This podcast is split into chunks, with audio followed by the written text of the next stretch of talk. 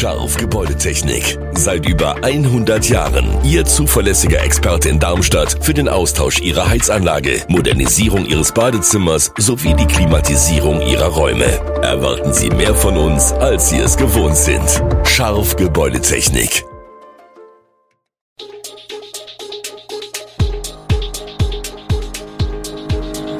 Gude, unser morgendliches News Update. Das Wichtigste aus Südhessen für Sie im Überblick.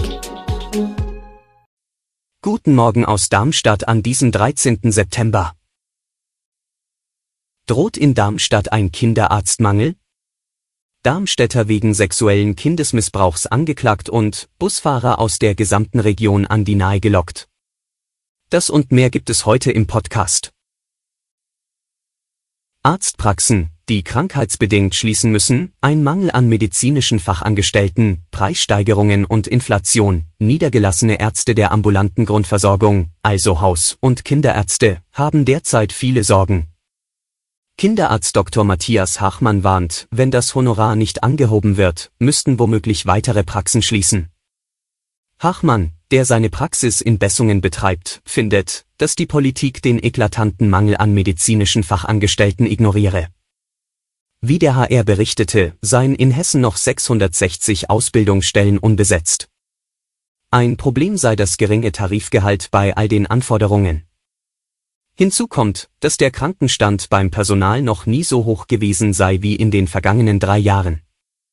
Manche Praxis hätte deswegen schließen müssen, erzählt er.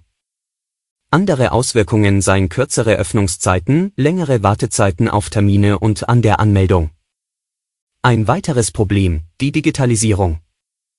Dafür müssten die Ärzte neue Geräte anschaffen, die dann aber nicht funktionieren, wenig später gebe es neue Geräte.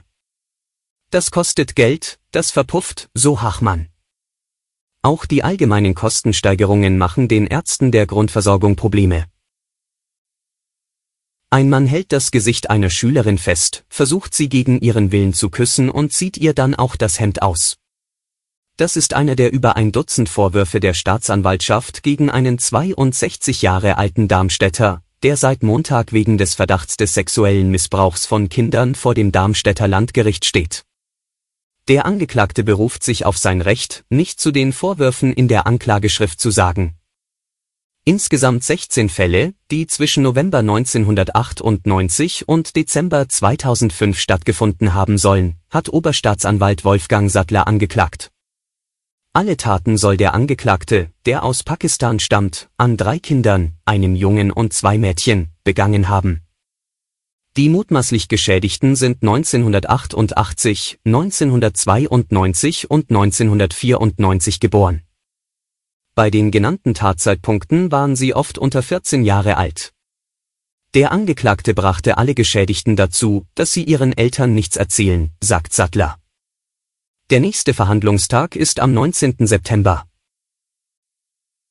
Im umkämpften Busfahrerpersonalmarkt gibt es einen neuen großen Namen. Die kommunale KRN Kommunalverkehr Rhein-Nahe GmbH in Bad Kreuznach hat 200 neue Mitarbeiter eingestellt, aus dem ganzen Rhein-Main-Gebiet. Der Kommunale Verkehrsverbund soll ab dem 17. Oktober als Mobilitätsdienstleister innerhalb des Rhein-Nahe Verkehrsverbundes unterwegs sein, um den Busverkehr für die Stadt Bad Kreuznach und die Landkreise Mainz-Bingen und Bad Kreuznach zu stellen. Gegründet wurde er im Juli 2021. Der größte Teil der neuen Fahrer komme aus der Region und habe zuvor bei verschiedenen anderen Busunternehmen gearbeitet. Rund 20 Fahrer seien aus dem Ausland rekrutiert worden, in ähnlicher Größenordnung erfolgten Einstellungen von Bus-Fahranfängern, die direkt nach dem Erwerb ihres Führerscheins eingestellt wurden, heißt es von der KRN. Eine geringe Anzahl komme aus anderen Städten und Landkreisen deutschlandweit. Ein ehemaliger Mitarbeiter der Mainzer Mobilität sowie 24 weitere vom Wiesbadener SW seien nun beim KRN. Doch generell sei die hohe Fluktuation der Angestellten ein Problem.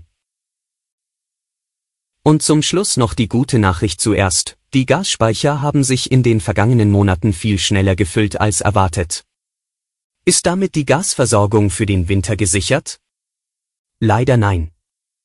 Die Gefahr einer Gasmangellage ist weiterhin real.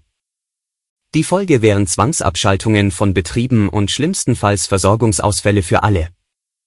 Für Montagmittag meldet die Bundesnetzagentur einen Füllstand der Speicher von 87,95 Prozent. Damit werden die gesetzlichen Vorgaben deutlich übererfüllt. Die angestrebten 95 Prozent zum 1. November sind in Sichtweite.